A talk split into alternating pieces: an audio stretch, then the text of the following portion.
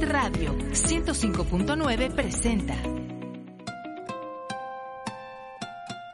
Set Noticias. Oportuno.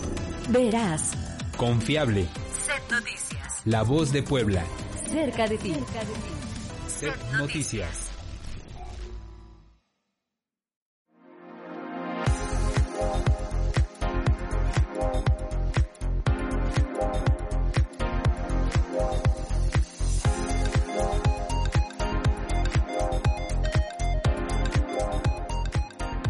Plan B sacude beneficios de algunos, pide el gobernador del estado respeto a las expresiones. Además, el Instituto Electoral del Estado aprobó prerrogativas a partidos políticos. También el INE invalidó el mandato de Alejandro Moreno, Alito. Vamos a platicar al respecto. Ojo, ya se avalaron algunas reformas sobre la ley a la violencia ácida y la ley Monzón estaría a punto de ser aprobada. El gobernador del estado se dijo respetuoso de las movilizaciones del 8 de marzo, pero sí dijo que habrá que resguardar los inmuebles y monumentos históricos. Con esto y mucho más, comenzamos. Que tenga un excelente martes.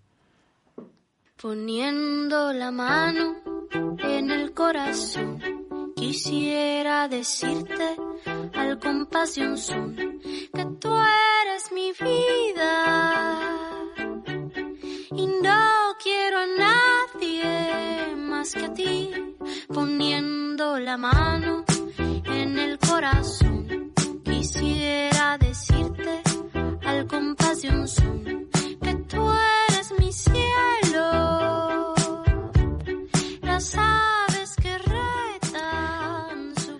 buenos días, qué gusto que nos acompañe. Gracias por estar.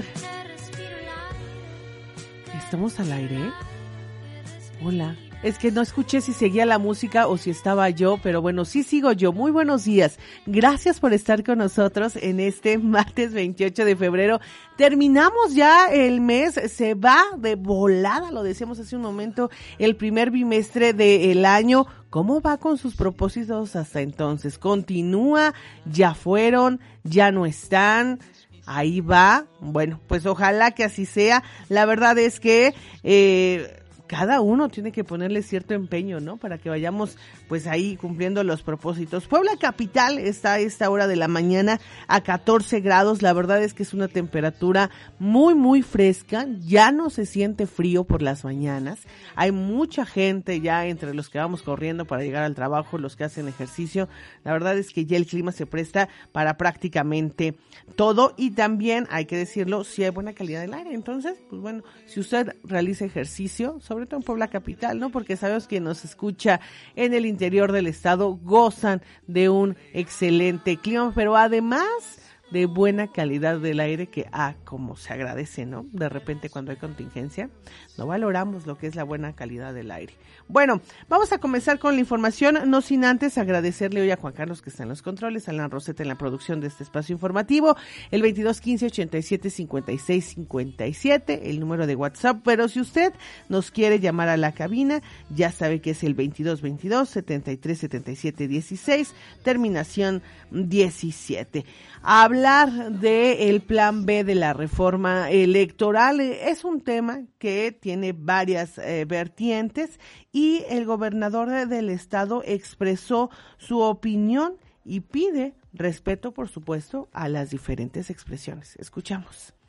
México hay una democracia viva donde la gente se manifiesta de manera libre. Sin embargo, la democracia sale cara debido a funcionarios que viven a costa del erario con sueldos que superan los 300 mil pesos mensuales, afirmó el gobernador Sergio Salomón al referirse a la segunda marcha a favor del Instituto Nacional Electoral. No es posible que México sea un país en el que sus procesos electorales en conjunto resulten muy, pero muy onerosos en comparación con otros países del mismo o mayor nivel socioeconómico.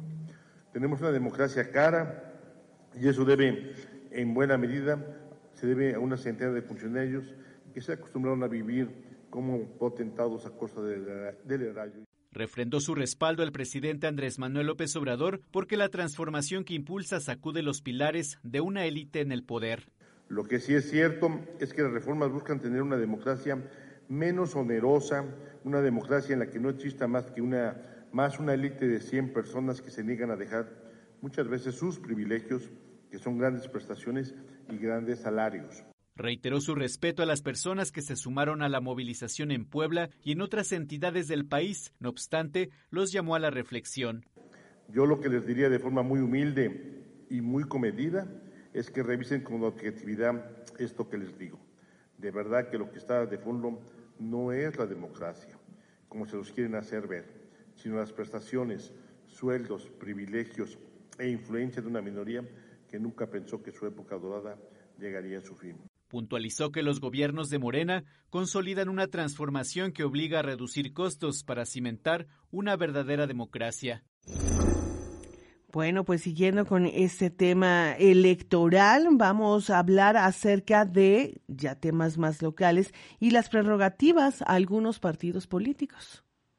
Consejo General del Instituto Electoral del Estado aprobó la redistribución de prerrogativas para 2023 por un monto de 302 millones 12 mil 892.01 pesos, de los cuales 290 millones 435 mil 731 pesos con 15 centavos corresponden a los partidos con representación en el legislativo local. Se aprobó la redistribución del financiamiento público para actividades ordinarias permanentes para el año 2023. En virtud de lo anterior, se propone a este Consejo aprobar la recalendarización para la ejecución de sanciones por aplicar en el año 2023 impuestas en los instrumentos citados al rubro a los partidos políticos de la Revolución Democrática y trabajo. En la entidad del financiamiento público para el 2023 contempla más de 54 millones para Acción Nacional, casi 46 millones de pesos para el PRI, 16.6 millones de pesos para el PRD. Estos tres de la Alianza va por Puebla. Para el Partido del Trabajo se aprobaron 23 millones de pesos, para el Partido Verde Ecologista 23.5 millones de pesos y para Movimiento Ciudadano 23.7 millones de pesos, mientras que el Partido Pacto Social de Integración tendrá 18 millones de pesos y Morena 85 millones de pesos. Nueva Alianza contará con 6 millones de pesos, es decir, el 2% del monto del financiamiento público para las actividades ordinarias permanentes de este año, destinado a los partidos políticos locales que conservaron el registro, pero que no cuentan con representación en el Congreso. Y Fuerza por México tendrá 5.5 millones de pesos por ser un partido nacional que mantuvo el registro local y que no cuenta con representación en el Congreso del Estado. Derivado de lo determinado en la resolución TEP-A-007 diagonal 2022 del Tribunal Electoral del Estado de Puebla de fecha 27 de enero de 2023, este Consejo General otorgó el registro como partido político local a Fuerza por México Puebla. Los partidos Morena y Acción Nacional tendrán un aumento superior al millón de pesos para este año, mientras que Nueva Alianza y Fuerza por México mantendrán el mismo monto de financiamiento. En sesión del Consejo General del Instituto Nacional Electoral se aprobó anular las modificaciones estatuarias del PRI que permiten a Alejandro Moreno extender su mandato hasta agosto de 2024, después de las elecciones presidenciales. El proyecto avalado por el INE señala que el PRI no cumplió con la debida justificación y por lo tanto las modificaciones realizadas por el Consejo Político Nacional se consideran inválidas y en consecuencia no se realiza un pronunciamiento de fondo respecto de dichas modificaciones.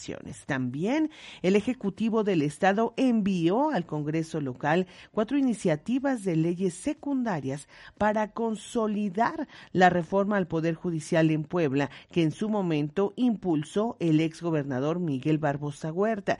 El Consejo Jurídico de Gobierno Estatal, Jonathan Ábalos, detalló que se trata de la ley reglamentaria de los medios de defensa, ley de mecanismos alternativos de solución de controversias, ley de carrera judicial y ley orgánica de la defensa pública. En este sentido, el gobernador Sergio Salomón Céspedes Peregrina señaló que en breve también enviará las propuestas para ocupar las vacantes de las magistraturas y, bueno, hablar de que eh, esta situación se da reiteradamente. El gobierno del estado envía algunos perfiles para que así se ocupen las vacantes. Escuchemos parte de lo que dijo. Es importante decirlo, que no ha parado, que se ha seguido generando, que estamos dentro de los tiempos que nos marca la misma regla y que esperemos que siga cuando antes esta ya nueva implementación y que dé una nueva vida judicial al Estado de Puebla, pero que se vea en beneficio de los ciudadanos. Algo que sin duda es una buena noticia, está a punto de aprobarse la ley sobre la violencia ácida y también la ley Monzón. Eso ya en el Congreso del Estado. Escuchamos. Si bien es cierto, esta iniciativa va a impactar a la realidad de los 217 municipios de este estado, eso es una realidad. Pero estaremos hablando como quitarle eh, alerta Amber, porque Amber era un menor como la ley Olivia y Olivia, como somos todo el mundo Olimpia Coral. Creo que al final también es parte de respetar a las víctimas, el darles esta circunstancia de visibilizar las cuestiones por las que están pasando y de las cuales no ha podido hacer la justicia justamente porque tenemos que realizar este cambio en la normativa. La ley Monzón es una realidad. Esta iniciativa en memoria de Cecilia Monzón, avalada en la Comisión de Procuración y Administración de Justicia, indica que en caso de que un padre sea vinculado a proceso por actos de tentativa de feminicidio, se suspenderán sus derechos de patria potestad, así como los derechos de convivencia, guardia y de alimentos. Se considerará como agravantes los casos donde los delitos sean cometidos en presencia de cualquier víctima indirecta, siendo en estos casos los hijos de la madre, y se establecerán sanciones de hasta 70 años de cárcel en contra de quienes incurran en feminicidio o tentativa. Cecilia Monzón murió el 21 de mayo de 2022 por un ataque directo cuando circulaba en su camioneta por Camino Real a Momoxpan en San Pedro Cholula. Además, sanciones de 20 a 40 años de prisión para quienes ataquen a una mujer con ácido u otras sustancias abrasivas, avalaron diputadas y diputados en Comisiones Unidas de Procuración y Administración de Justicia y de Igualdad de Género del Congreso local se incluye como tentativa de feminicidio, imponiendo sanciones severas, dando legalidad y certeza jurídica a favor de las mujeres en la entidad.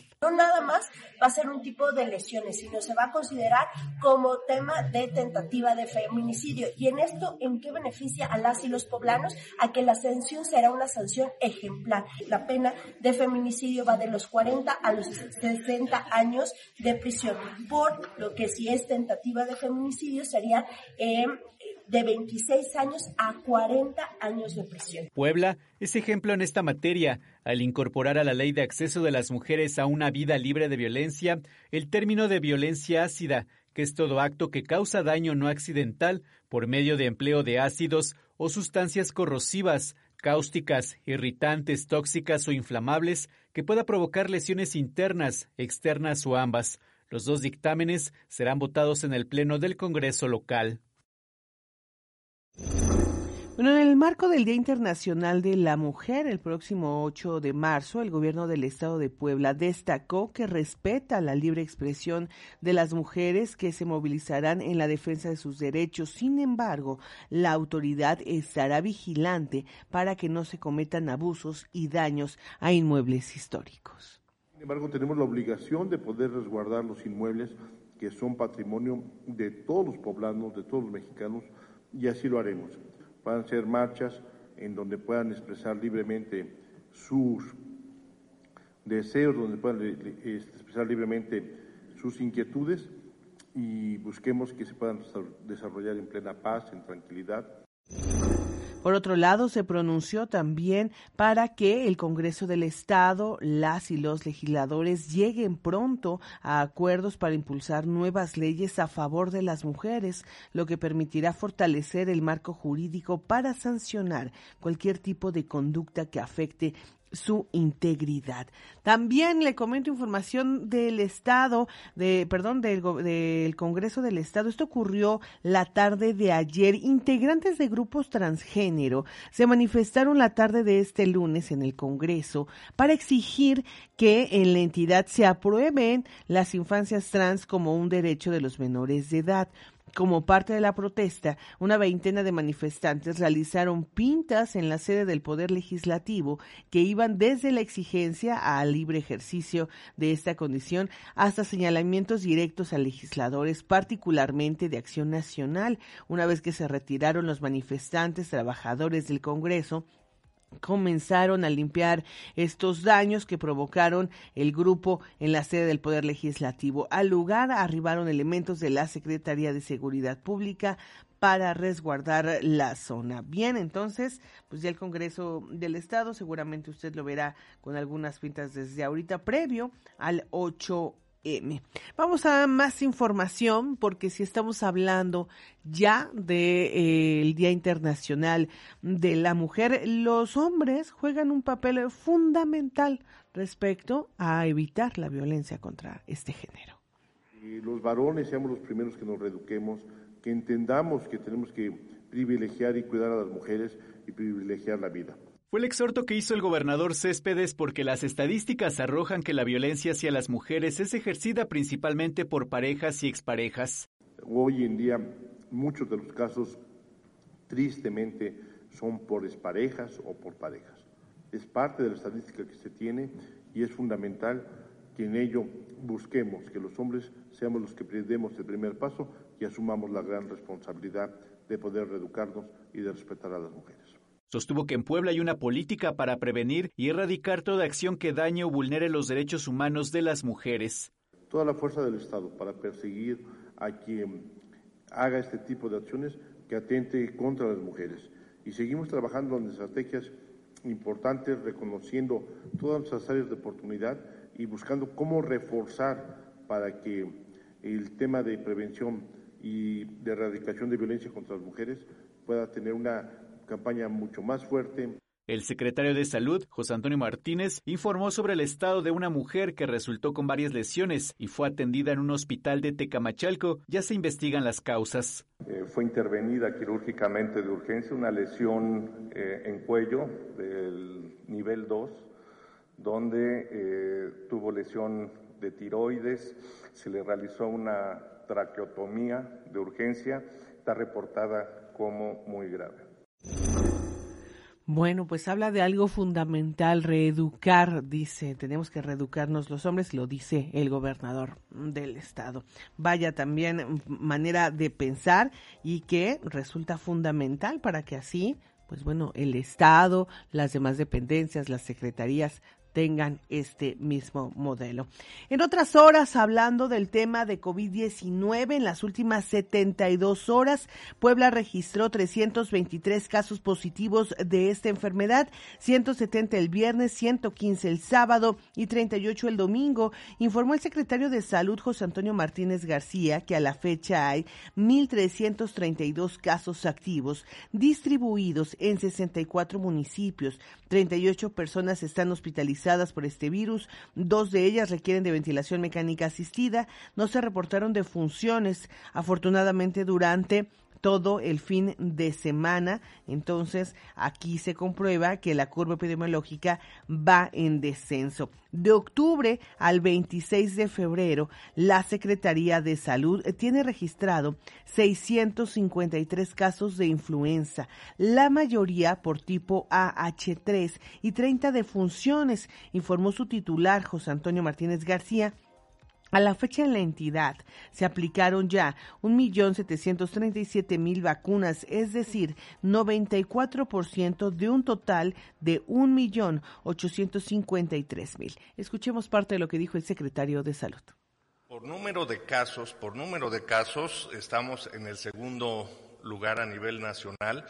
Lo correcto es por el número, por la tasa, por la tasa de mortalidad por tasa estamos en un cuarto lugar a nivel nacional y de la vacunación alcanzamos el 94% de nuestro objetivo blanco. Eran un millón, sí, un millón ochocientos cincuenta y tres mil vacunas y hemos aplicado un millón setecientos treinta y siete mil.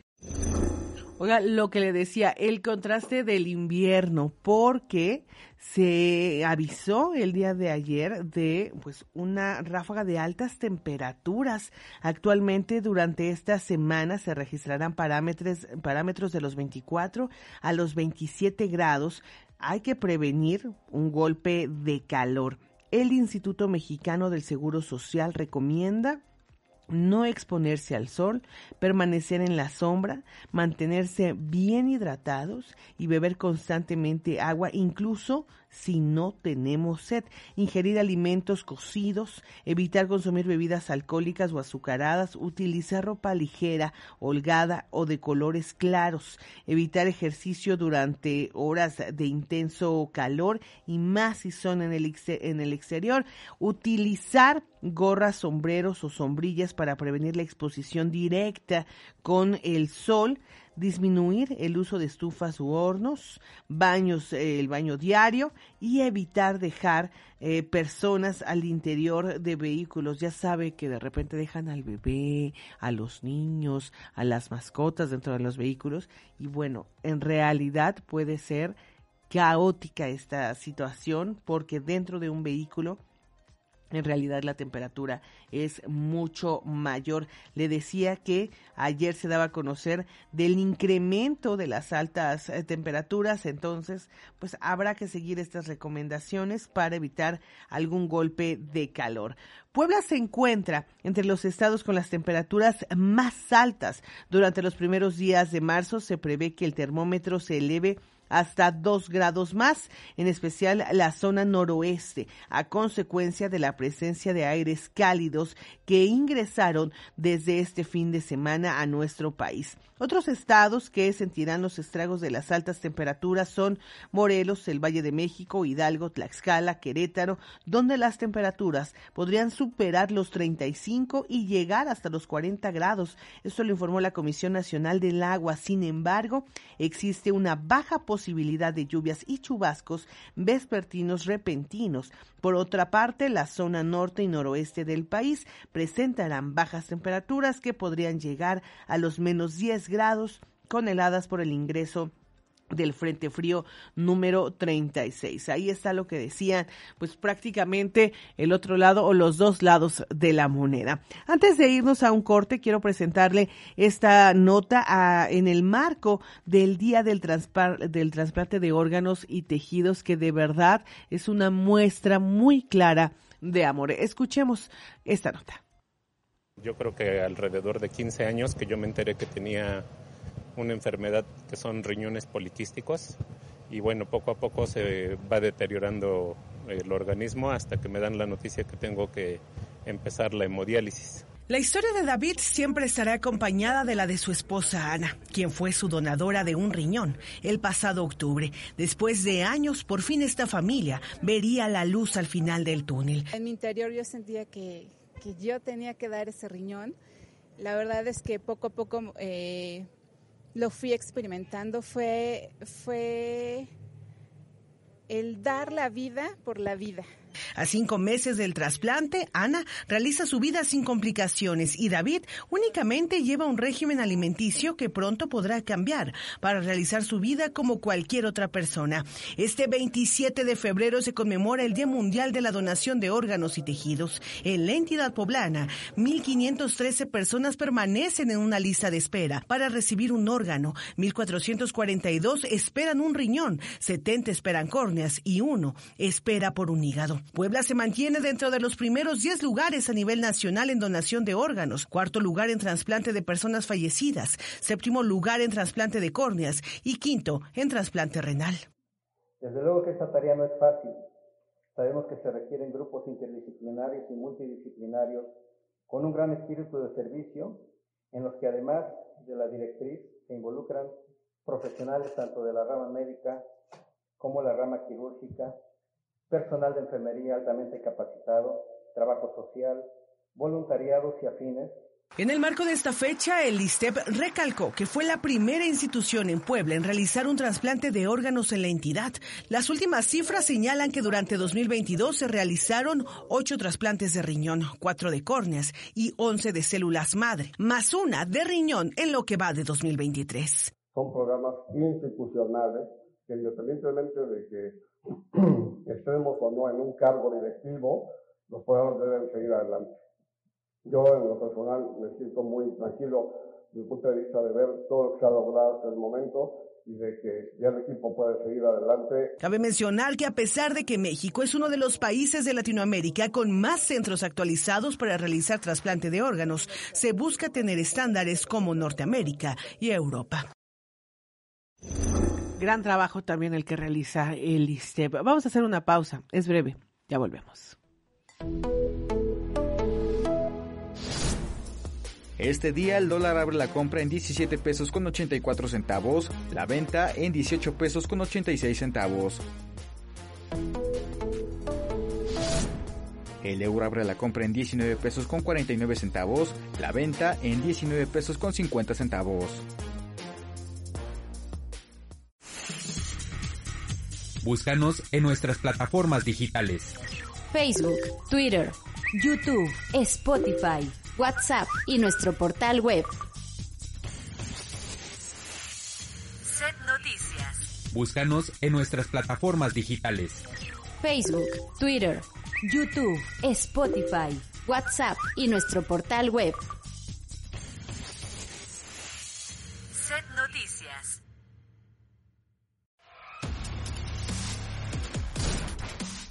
Si piensa viajar a la Ciudad de México este martes y las placas de su automóvil cuentan con terminación 7 y 8 en gomado rosa, recuerde que no circula de 5 de la mañana a 10 de la noche. La multa por infringir el hoy no circula va de 1.924 a 2.886 pesos, mientras que en el Estado de México la multa será de 1.460 pesos con 80 centavos.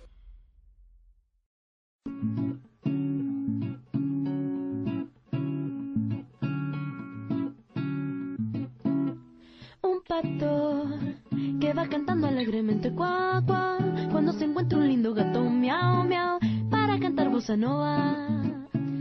Un ganso se entusiasmó alegremente cuá, cuá, para cantar hacia la gente cuá, cuá, y un perrito que allí estaba empezó a cantar.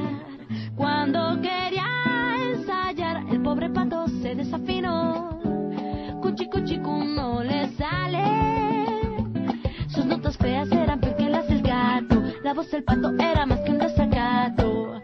Y en la nota final lo empujaron al agua. Y se puso a nadar. Se fue la luz. Bien, eh, son las 8 de la mañana con 5 minutos. Gracias por continuar con nosotros. Estamos escuchando, a mi punto de vista, una de las mejores voces que da nuestro país. Estamos escuchando nada más y nada menos que a Natalia Lafourcade. El pasado domingo, 26 de febrero, cumplió 39 años, es reconocida por su trabajo como actriz, cantautora y productora, una de las artistas de mayor éxito en Latinoamérica desde su debut en 2002. Ha ganado innumerables reconocimientos nacionales e internacionales, entre ellos premios Grammy, 11 premios Grammy Latino y 5 premios eh, MTV Video, también en los Music Awards de Latinoamérica. En fin, le ha ido bastante bien y a mí me gusta más, en realidad no sé a usted qué le parezca, las últimas versiones que canta más música mexicana acompañada de grandes, grandes voces, también música clásica eh, en algún concierto de Alondra de la Parra. La verdad es que Natalia Lafourcade lo hace bastante bien y gusta, gusta mucho a todas las generaciones, tanto chicas como a grandes. La verdad es que muy bien por este tipo de artistas, muy versátil además. Vamos a hablar de este convenio de seguridad y poco a poco vamos a ir metiendo más información que se confirma desde el Palacio Nacional. Ya Tesla acepta quedarse en nuestro país y en un momento le digo dónde. Escuchamos.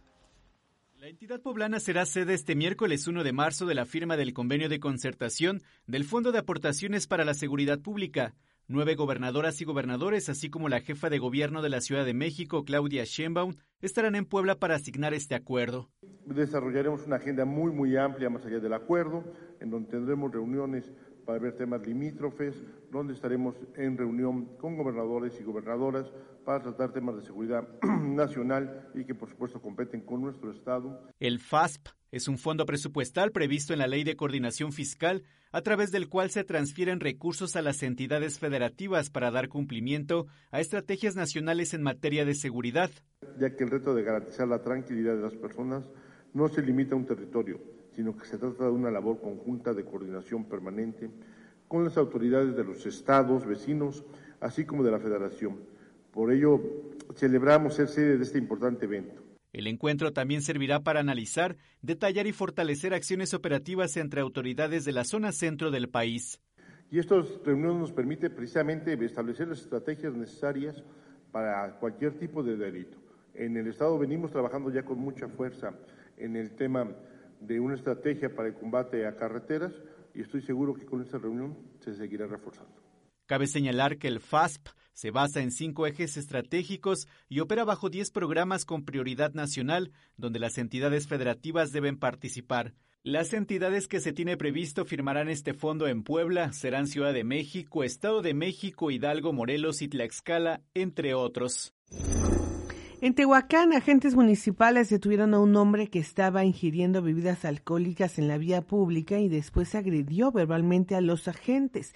Luego de una revisión se le aseguró una pistola calibre .380 y cuatro cartuchos útiles. En otro hecho, en Santiago Miahuatlán fue aprendido Lázaro N de 24 años en posesión de un rifle calibre 4.6 milímetros, siete cartuchos útiles y ocho bolsas con aparente cristal.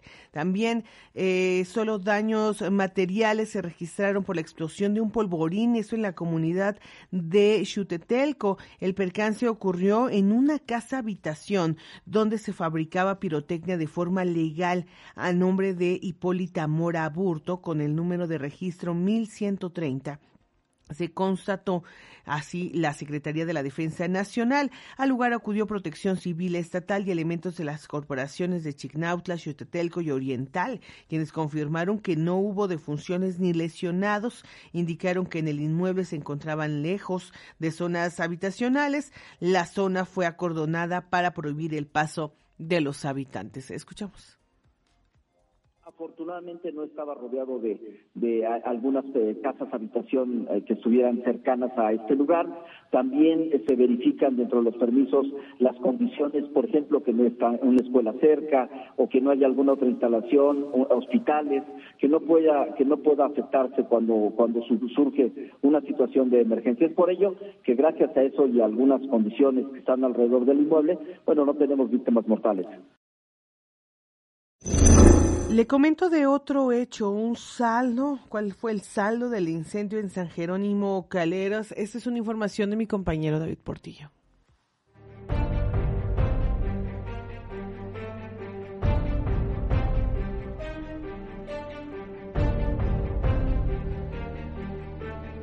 Consumida por las llamas terminó la casa de la familia Ramírez, que perdió prácticamente todo, muebles, ropa, electrodomésticos y demás. Las llamas consumieron el techo y los cimientos de su vivienda.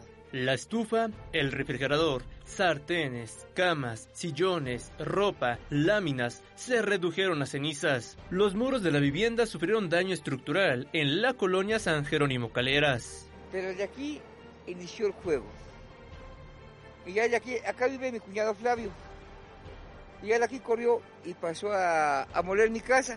Las cámaras de seguridad se quemaron la lumbre que subió. Las ventanas de mi pariente tronado con la explosión. A pesar del aparatoso incendio, no se reportaron personas lesionadas o fallecidas. Se presume que el siniestro pudo originarse por una fogata que no se apagó.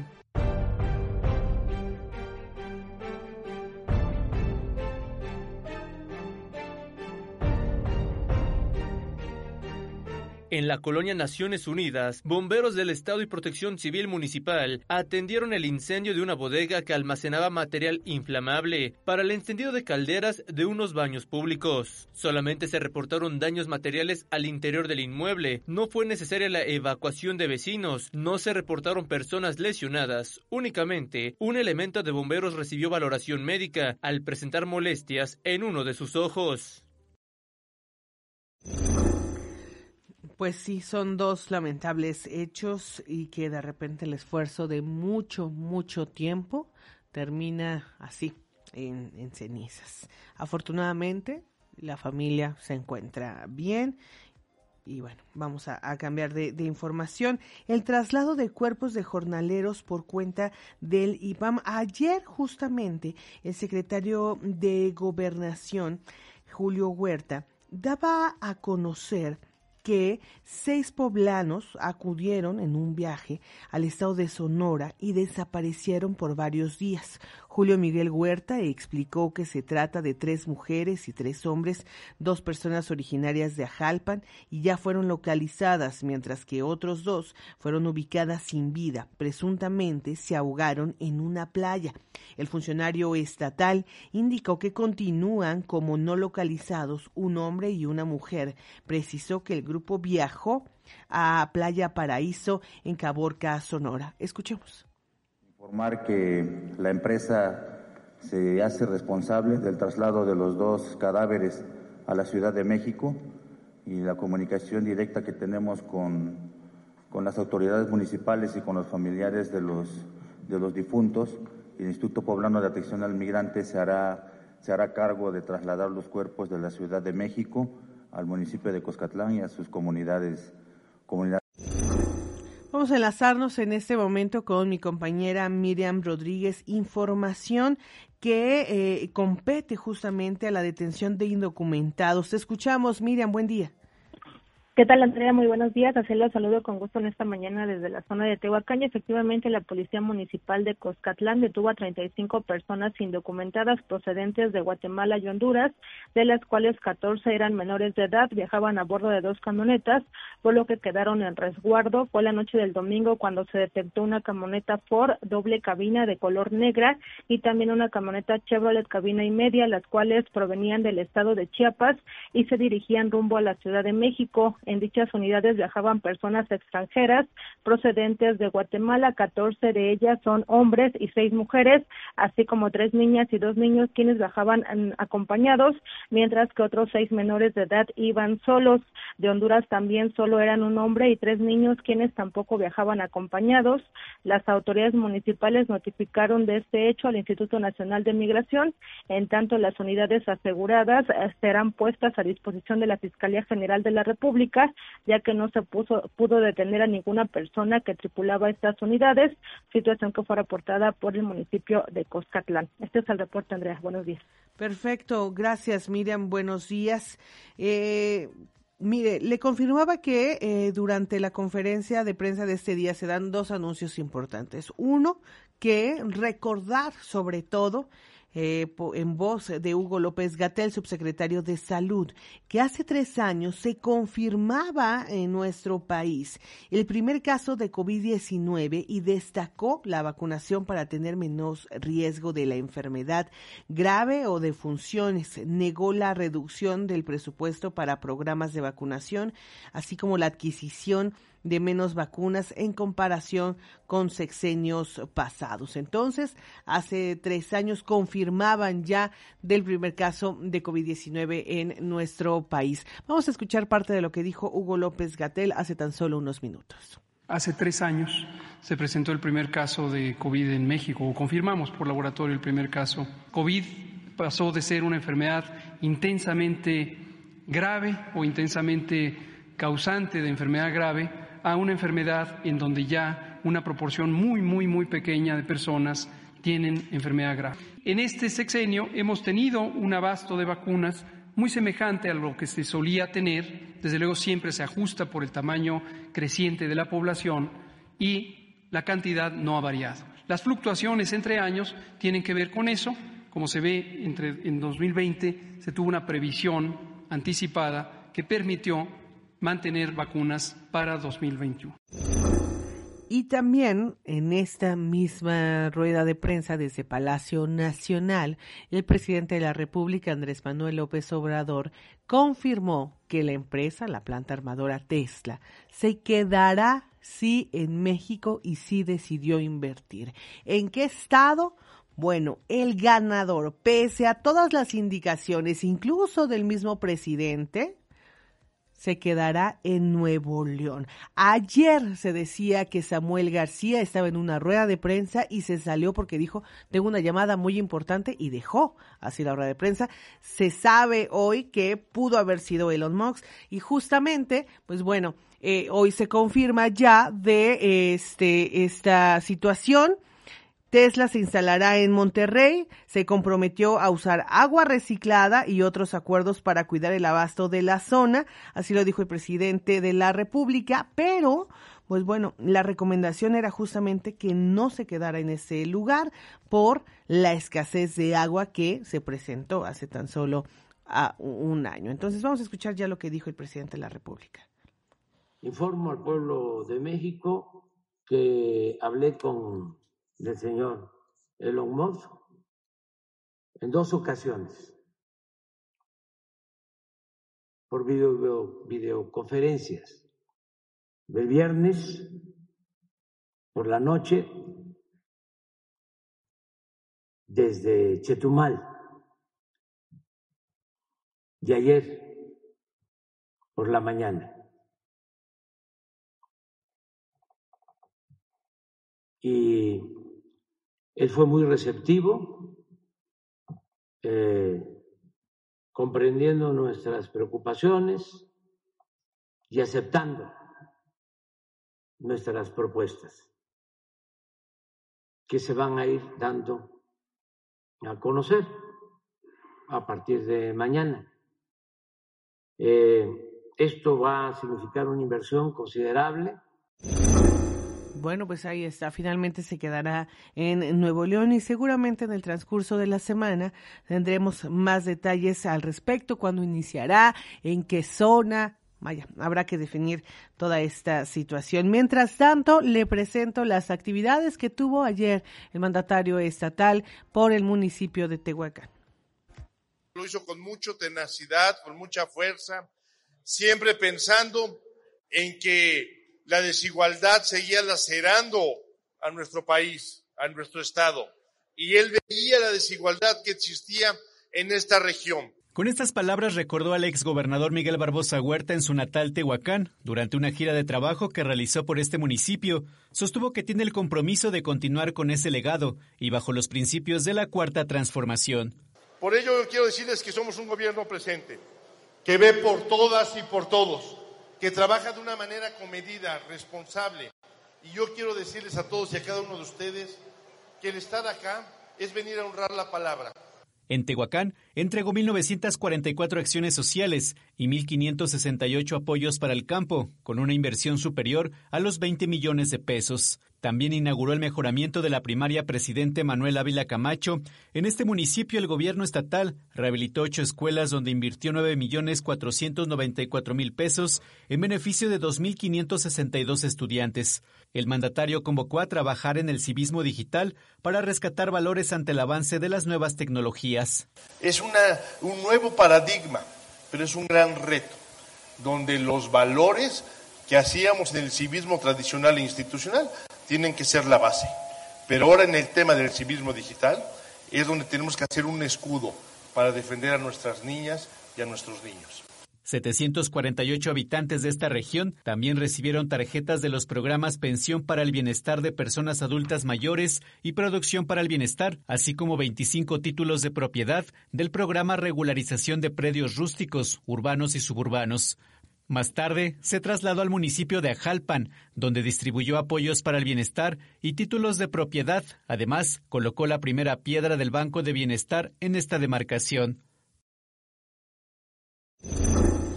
Nuestro país registra una balanza comercial de déficit de 4.125 millones de dólares, saldo comparado con el déficit de 6.278 millones registrado en el mismo mes de 2022.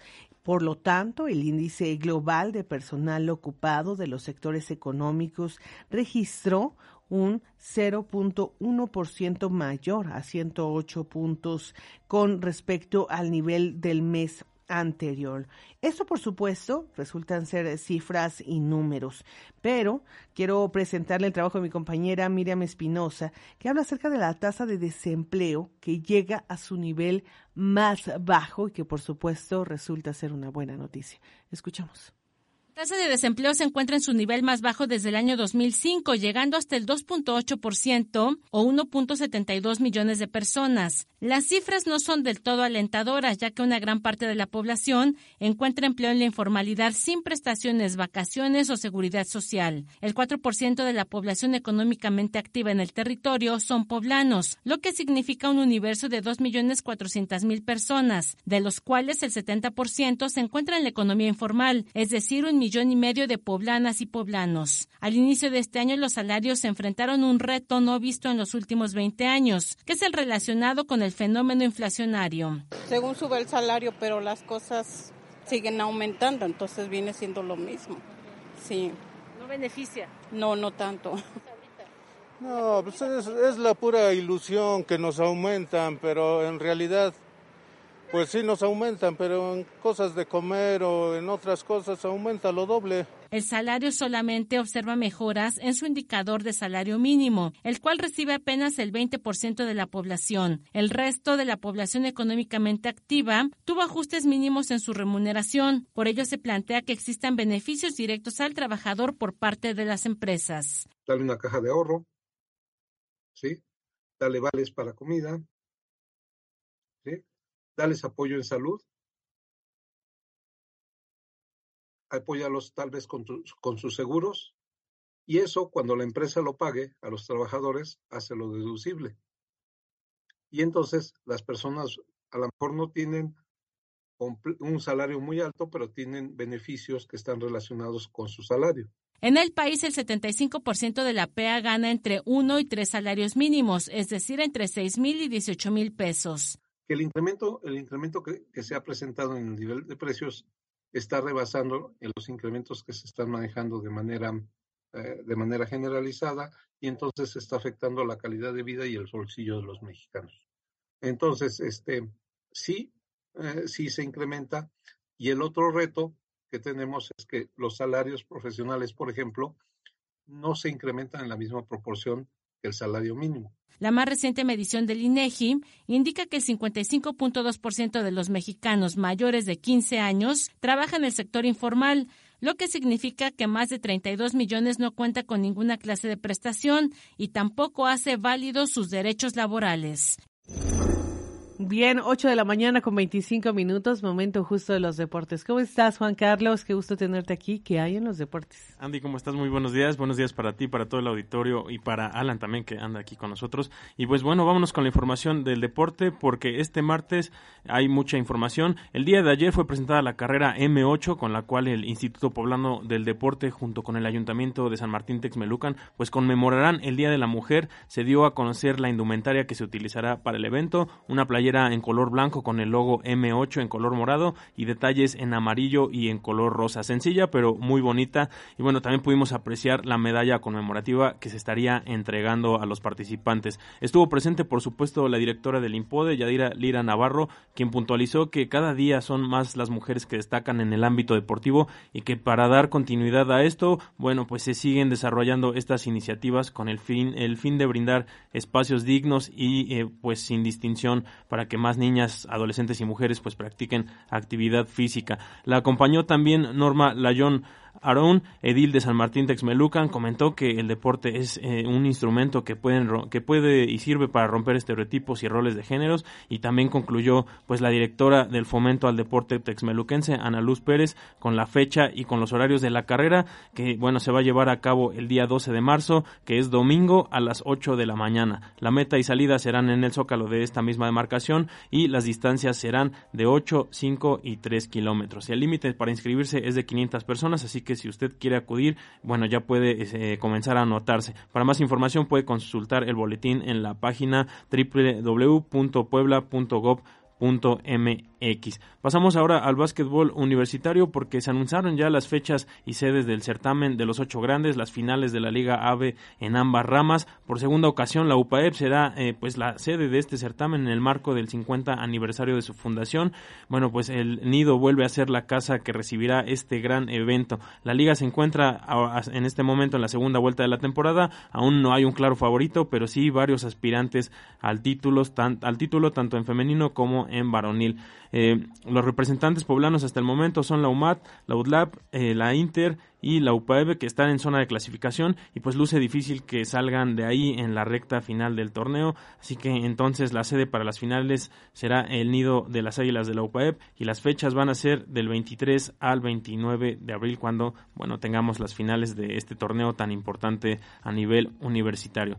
Y bueno, Andy, ya para concluir con la información, en los premios de Best ayer se celebraron eh, esta gala de, premios de fútbol. Y bueno, vimos ahí a los ganadores. Leonel Messi fue el que se llevó al final el premio al mejor eh, jugador. Alexia Putelas, la jugadora del Barcelona por segundo año consecutivo, también logra llevarse este título como la mejor futbolista en femenino. La jugadora del Fútbol Club Barcelona, quien superó a Alex Morga, por ejemplo, a Bert Mir, es la capitana del equipo culé y bueno, sigue siendo la mejor del mundo, al igual que Lionel Messi, bueno, pues que conquistó todo a nivel eh, clubes, campeón del mundo, siendo eh, el balón de oro, otra vez pues se adjudica este premio, eh, tiene ocho balones ya de oro, nadie puede discutir que es uno de los mejores futbolistas en todo el planeta. Y bueno, la ceremonia pues comenzó con un homenaje para Pelé, un, un bastante emotivo, en el que bueno, pues no se puede hablar de fútbol sin mencionar a a O'Reilly que revolucionó prácticamente este juego, deja su legado y bueno, le hacen un homenaje en esta ceremonia el día de ayer, Andy. Así que bueno, ya seguramente nuestros compañeros de Set Deportes nos seguirán eh, comentando acerca de lo sucedido en esta gala del fútbol. Perfecto, gracias Juan Carlos. Entonces la cita en punto de las 2 de la tarde para hacer deportes, pero antes llega Sharon Ramos a la una, ¿no? Así es. Muy bien. Gracias eh, Juan Carlos, gracias a Alan Rosete, pero gracias sobre todo a usted por su sintonía y su compañía. Quédese en la 105.9 de FM porque ya llegaron los de Café con Piquete. Gracias.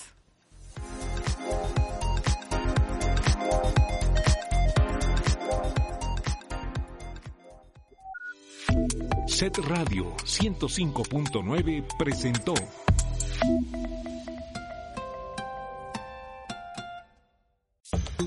Set Noticias. Donde Puebla se escucha.